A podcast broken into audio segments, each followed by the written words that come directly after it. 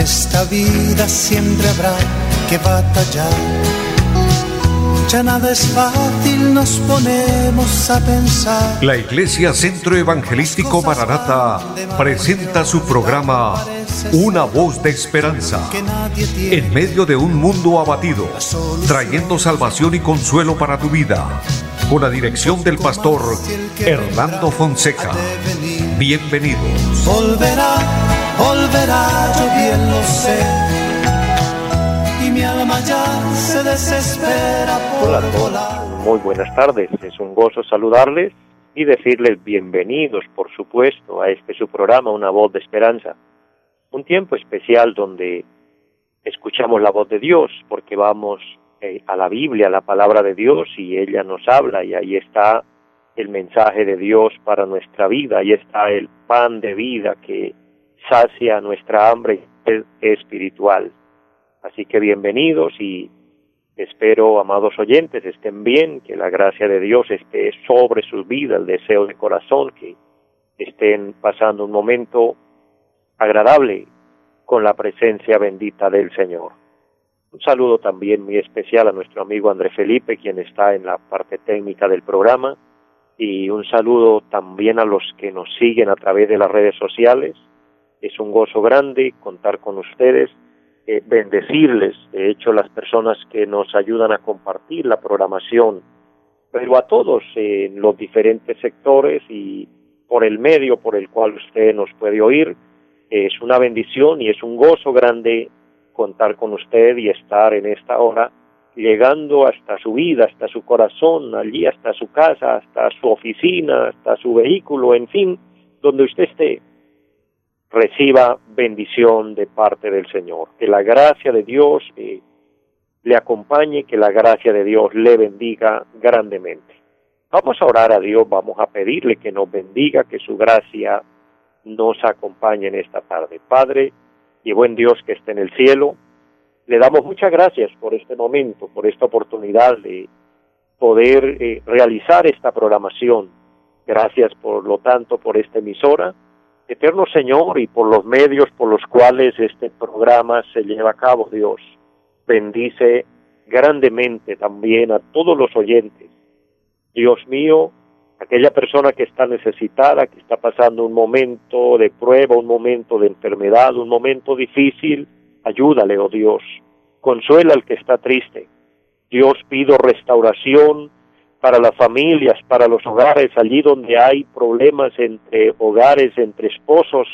Padre, que haya comprensión, que haya amor y que de esta manera haya también eh, un buen ejemplo y un buen trato para los hijos que tanto lo necesitan. Dios, que su bendición esté sobre cada persona en este momento y su compañía siempre para con todos los que anhelan y esperan de ti la bendición. Padre maravilloso, pedimos también por nuestro país, pedimos que se glorifique Dios teniendo compasión y misericordia de tantas circunstancias difíciles por las que atravesamos, tanto en Colombia como en el mundo, Señor. Ayúdanos a todos, Dios, y que en esta tarde la palabra de Dios sea de bendición, la palabra de Dios sea edificante para cada una de nuestras vidas. Lo declaramos en el nombre de Jesús y le damos muchas gracias. Amén. Amados, hay una reflexión importante que en cada programa, en, en, cada espacio que Dios me permite, la comparto y en esta hora quiero invitarles para que estemos atentos a lo que nos dice la palabra del Señor. Allí en San Juan capítulo 14, versículo 1 dice, no se turbe vuestro corazón, creéis en Dios, creed también en mí. En la casa de mi padre muchas moradas hay. Si así no fuera, yo os lo hubiera dicho, voy pues a preparar lugar para vosotros. Y si me fuere yo os preparar el lugar, vendré otra vez y os tomaré a mí mismo, para que donde yo estoy, vosotros también estéis. Amén. Amados, la reflexión importante en este pasaje leído es que el Señor promete volver, promete venir a llevarnos, y me gusta mucho la expresión del versículo 3 cuando dice, vendré otra vez. Y si el Señor prometió volver, Él lo hace y la palabra dice que lo hará en cualquier momento. puede ser en la mañana, al mediodía, en la tarde, en la noche, en fin, solo nos pidió que estemos preparados y que estemos esperándole porque Él viene. Pero dentro del mismo versículo dice, y os tomaré a mí mismo. ¿Cómo se interpreta esta parte cuando el Señor dice, y os tomaré a mí mismo? Mire, el amor del Señor tan especial nos hace su propiedad, nos hace parte de Él. Aquí lo que Él está identificando es que la iglesia es su cuerpo y Él es la cabeza, entonces somos propiamente de Él, le pertenecemos a Él, todos los que hemos creído en Cristo, los que lo aceptamos como Señor y Salvador, le pertenecemos a Él. Querido hermano, querido amigo que me oye, esta es una bendición muy grande. Si alguna persona no está seguro de esto, abre tu corazón y dígale, Señor, te invito como Señor y Salvador de mi vida. Dígale también, perdona mis pecados, lávame con tu sangre y que mi nombre esté escrito en el libro de la vida. Si usted ora de esta manera al Señor, Él le escuchará. Usted se convierte en un hijo de Dios, se convierte en parte del cuerpo de Cristo. Y cuando Él venga, también será tomado. Pero hay que estar en Cristo, hay que estar arrepentidos, hay que haber sido lavados por la sangre del Cordero. El único medio de redención, la única forma para obtener el perdón es por medio y a través de Jesucristo con su preciosa sangre que vertió en la cruz. No hay otra manera, no hay otra forma, no hay otra fórmula, es por medio de nuestro Señor y Salvador Jesucristo. Así que les motivo para que le abramos el corazón a Él. Amados, quiero también compartir eh, mi número telefónico que se está dando en, en, las cortinas del programa, pero hay personas que me han pedido que comparta eh, mi número porque quieren eh, comunicarse con nosotros, pues amén. Nuestro número telefónico es 318-767-9537. Personalmente les estaré atendiendo porque hay personas que necesitan un consejo, necesitan una orientación. Y de hecho también eh, ya se están nuevamente o ya se reabrieron las iglesias y aunque estamos trabajando con un eh, con un aforo pequeño no estamos eh, haciendo aglomeraciones estamos trabajando con cita previa de que cada persona separe su cupo pero les invitamos para que se congreguen y obviamente les abrimos cupo en el horario que que hayan los espacios para que usted pueda también congregarse y buscar al Señor. Nuestra dirección en Piedecuesta, carrera séptima, número 371 del barrio Amaral, a solo seis cuadras del parque principal, por toda la séptima. Recuerde, carrera séptima, número 371. Y recuerde nuestro número telefónico y de esta manera comunica y cuando desee congregarse le invitamos. O si vive en un lugar donde hay una iglesia de, de sana doctrina y puedes hacerlo, hablo con las personas que, que cuentan con buena salud, que, que se le facilita, porque hay personitas que en realidad eh, viven en lugares lejanos, no hay iglesias cerca o con salud incómoda, no pueden desplazarse en fácil, el Señor entiende todo esto, pero quien lo puede hacer es bueno congregarnos y buscar del Señor y esperar de Él todos los días, confiando en Él, caminando con Dios. El que camina con Dios tiene la oportunidad, la opción el privilegio de que en cualquier momento será levantado al cielo, como le sucedió a Enoch. Enoch caminó con Dios, dice, y desapareció porque se lo llevó Dios. Ese ya fue un anticipo profético del arrebatamiento de la iglesia. El que camina con Dios, en cualquier momento se va, en cualquier momento el Señor se lo lleva, hay que estar preparados. Bien amados, de esta manera, después de estos anuncios importantes, quiero eh, que vayamos a la palabra del Señor. Quiero dejarles un, una reflexión preciosa de la Biblia, de la palabra del Señor. El capítulo 10 del Evangelio según San Juan. Quien pueda verificar en su casa, allá en su Biblia, o quien tenga la opción de apuntar las referencias bíblicas que yo comparto, puede hacerlo. Me gusta mucho compartir la palabra, pero que usted se dé cuenta que lo que se habla eh, en realidad está escrito en la Biblia, que tiene, que tiene un fondo bíblico, un respaldo especial de la palabra. Y en el capítulo 10 del Evangelio según San Juan, quiero leer a favor de todos el versículo número 27 en adelante hasta el versículo 29, y dice el Señor de esta manera, mis ovejas oyen mi voz y yo las conozco y me siguen, y yo les doy vida eterna, y no perecerán jamás, ni nadie las arrebatará de mi mano. Mi Padre que me las dio es mayor que todos, y nadie las puede arrebatar de la mano de mi Padre. Amén. En estos versículos leídos, recuerde, San Juan 10, 27 al 29, nos da un tema especial, nos da un tema amplio, un tema del cual les quiero compartir y es la seguridad de las ovejas. Recuérdelo, la seguridad de las ovejas. Cuando hablamos de la seguridad, obviamente nos estamos refiriendo que también existe la inseguridad, existe el peligro, existe eh, los ataques, la, eh, las fieras, si habláramos de un rebaño literal. Ahora, miremoslo desde este punto de vista bíblico. El Señor nos comparó con un rebaño de ovejas. Nos comparó con este animalito porque las ovejas son unos animales mansos, son unos animales tiernos, son unos animales dóciles, pero también tienen una particularidad. Las ovejas son muy indefensas. Ellas por sí mismas no tienen características de ser agresivas o de poderse defender. Por lo general necesitan obviamente eh, protección, necesitan seguridad. Y el Señor sabe que nosotros en este mundo somos como un rebaño, que estamos al acecho, donde puede venir el lobo. De hecho, que muchos se disfrazan de ovejas, pero son lobos rapaces. Por eso, Cristo nos ofrece seguridad. Y hay que entender una, una parte importante. La seguridad es Cristo mismo. La seguridad es Cristo. El versículo 28 dice, yo les doy vida eterna. Qué importante que frente a este tema maravilloso el Señor nos ofrece la vida eterna y luego nos dice, y no perecerán jamás, ni nadie las arrebatará de mi mano. Si Cristo es la seguridad, Él nos ofrece protección, estar protegidos en su mano bendita, estar protegidos bajo su cobertura. Alguien dirá, alguien puede objetar y decir, pero cabremos todos en la mano de Cristo.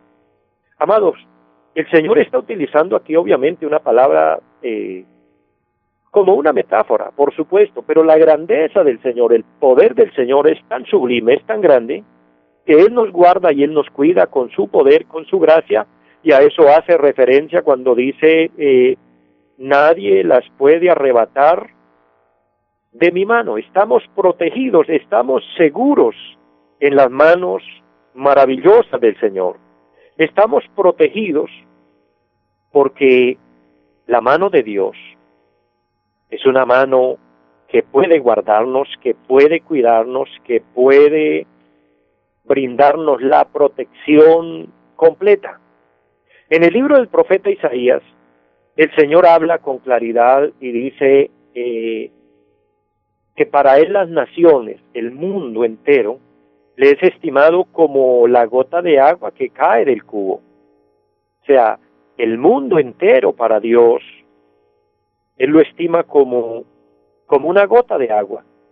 Luego dice que Él recoge el polvo de la tierra con tres dedos de su mano. Lo que yo puedo entender, que si el Señor recoge el polvo de la tierra con tres dedos de su mano, habla de su poderío, de su grandeza, y Él recogiera el polvo y lo suelta encima de nosotros, quedamos sepultados. Y luego referente al mar dice que el agua del mar le cabe en el hueco de su mano.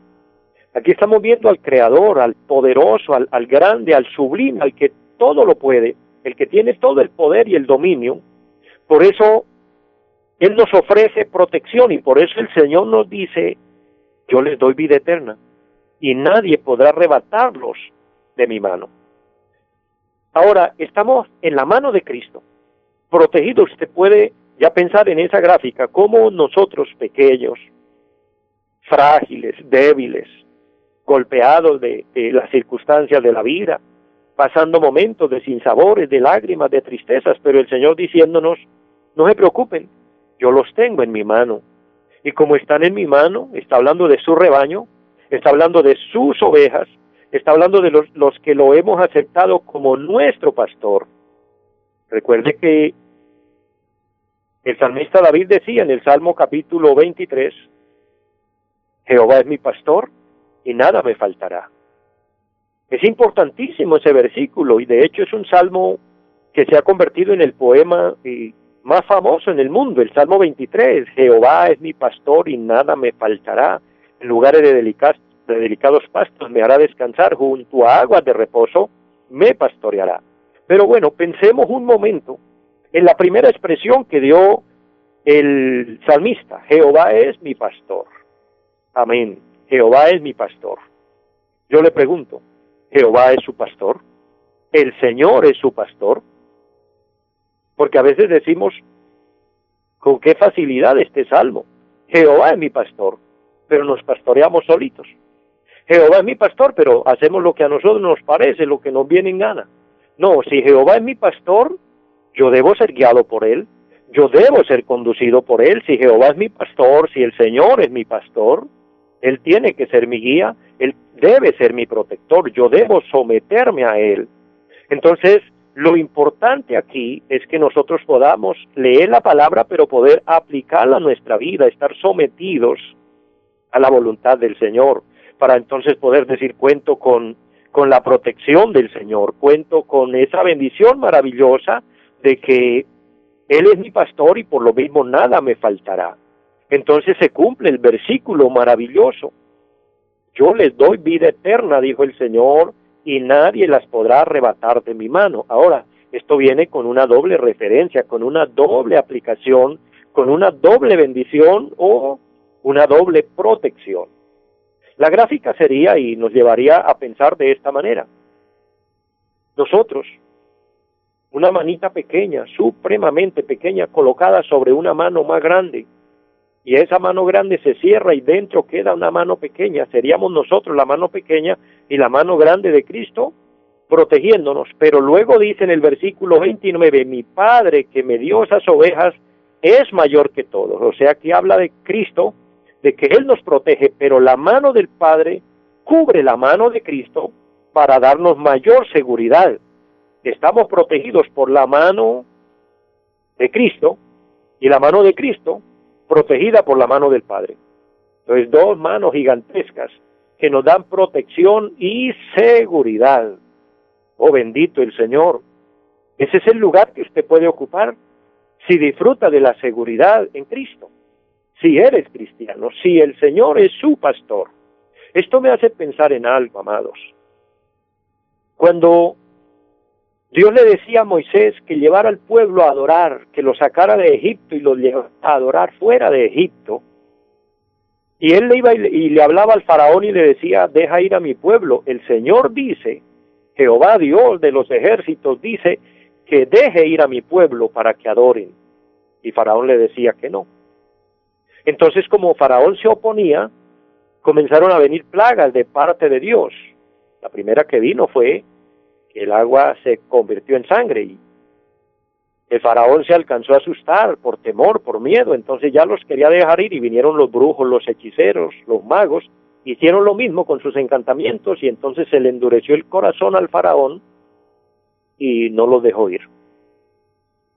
Entonces, en consecuencia de esto comenzaron a venir plagas y Moisés traía unas, que la vara de Moisés se convertía en una serpiente pero el punto es que la vara de los magos, de los hechiceros, también se convertían en serpientes. Entonces, aparentemente los milagros eran similares y eso endurecía el corazón del faraón.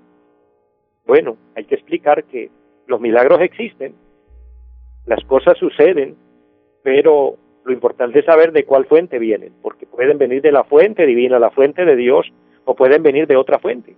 En este caso la fuente era el enemigo, la fuente era el diablo terrible. Pero llegó un momento cuando Moisés volvió nuevamente le dijo, Dios dice que deje ir a mi pueblo. Y Moisés dijo, no. Entonces Moisés cogió polvo de la tierra y lo esparció en el aire y ese polvo se convirtió en piojos y los egipcios estaban llenos de piojos. Si actualizáramos la palabra, no había un champú que pudiera combatir esos piojos en los egipcios, estaban que no podían el pueblo de Israel estaba seguro, no, no había plaga en ellos, no habían piojos en ellos, pero los egipcios eran unos piojosos, por decirlo de alguna manera, porque el juicio de Dios estaba operando de esa forma. En ese momento vinieron los, los brujos, los magos, los hechiceros que siempre han existido, esa rama diabólica, esa rama oculta siempre ha existido. Y vinieron y cogieron polvo y lo tiraron al aire esperando que se convirtiera en piojos con sus encantamientos, pero en ese momento Dios dijo no más, diablo mentiroso, no más. No le permitió al diablo convertir el polvo en piojos. Y los brujos quedaron en vergüenza. Entonces, Faraón les dijo, ¿qué pasó? ¿Por qué venían ustedes haciendo lo mismo que hacía Moisés y ahora qué ha sucedido? A la respuesta de ellos, que dijeron, Faraón, dedo de Dios es esto. Lo que está sucediendo con Moisés es el poder de Dios, el dedo de Dios se está moviendo. ¿Y qué es lo que quiero yo aclarar con esta parte importante de la palabra? Nosotros estamos seguros en las manos de Dios, en la mano de Cristo y en la mano del Padre. Y cuando Dios mueve un dedo, el diablo queda quieto. Cuando Dios mueve un dedo, los demonios se someten. Cuando Dios mueve un dedo, el universo mismo queda paralizado. Entonces el poder de Dios es muy grande. Que alguien quiera sacarnos de la mano de Dios, tendría que comenzar a moverle los dedos primero, porque es la forma de comenzar a abrir una mano, comenzar a abrir los dedos. ¿Y quién puede abrirle los dedos a Dios si Él no quiere? Y nosotros estamos dentro para que el diablo quiera venir a hacernos daño. Por eso la mejor y la mayor bendición de una persona, de un cristiano, una ovejita en el redil de Cristo, es estar en la mano de Cristo. Él nos ofrece seguridad. Espero que usted, querido hermano, querido amigo que me oye, disfrute de esa seguridad en Cristo. Esté dentro de su mano. No importa lo difícil que sea en la vida, los peligros por los que pasemos. En la mano del Señor estaremos seguros. Finalizando el Salmo 23 dice, aunque ande en valle de sombra de muerte, no temeré mal alguno, porque tú estarás conmigo. Porque el Señor va con nosotros y aun cuando el diablo quiere matarnos, aun cuando el diablo quiere hacernos daño, aun cuando nos vemos frente a peligros, el Señor nos cuida, el Señor nos guarda. Si usted está con vida, mi hermano, mi amigo, si usted está respirando, si usted tiene bendición en su casa, en su familia, es porque disfruta de la seguridad en el Señor.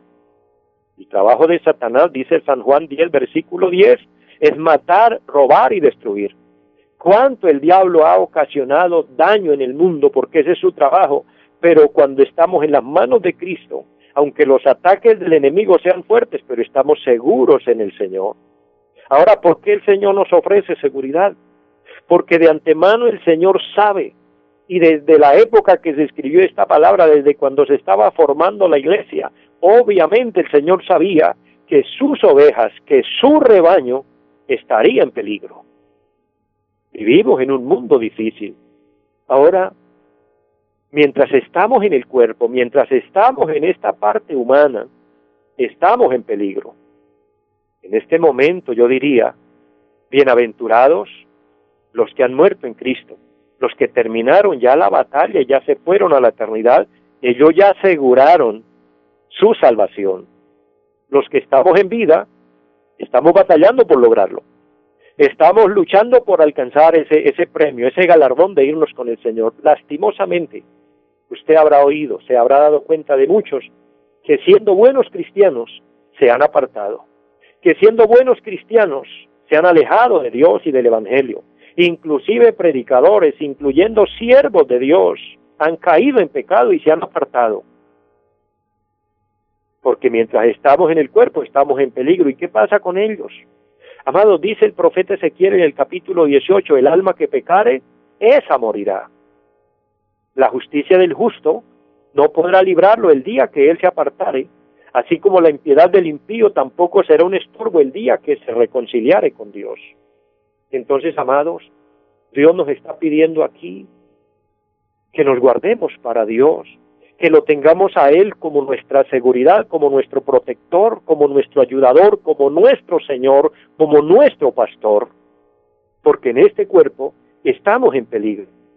Tiene toda la razón la palabra de Dios cuando nos dice, el que está firme, mire que no caiga. Si usted es cristiano y lleva mucho tiempo en el Evangelio, lo felicito, lo bendigo, cuide su fe y guárdate para Dios. Si apenas está iniciando, si tiene poco tiempo, sigue batallando y busca la manera de aferrarse más a Dios y a su palabra y no se aparte por nada ni nadie. Guardémonos para Dios, porque en este cuerpo estamos en peligro, porque en este cuerpo estamos a un paso o de irnos a la eternidad con Dios o ir a la eternidad en la condenación. Pero el anhelo y el deseo y oro para que alcancemos la vida eterna con Dios. Mis amados, llego a la parte final, les bendigo muchísimo a todos, les amo y por eso les hablo la verdad de la palabra y deseo que la misma sea de bendición. Dios les bendiga, Dios los guarde y que pasen todos una pero muy feliz tarde. Bendiciones. Los invitamos a nuestra reunión en los días martes 7 de la noche, culto de oración.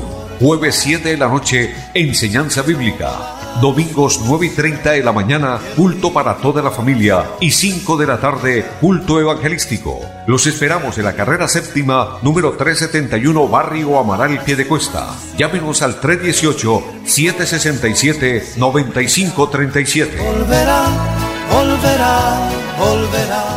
En esta vida siempre habrá que batallar ya nada es fácil, nos ponemos a pensar. La Iglesia Centro Evangelístico Mararata presentó su programa Una voz de esperanza. Los esperamos en nuestra próxima emisión. Volverá, volverá, yo bien lo sé. Y mi alma ya se desespera por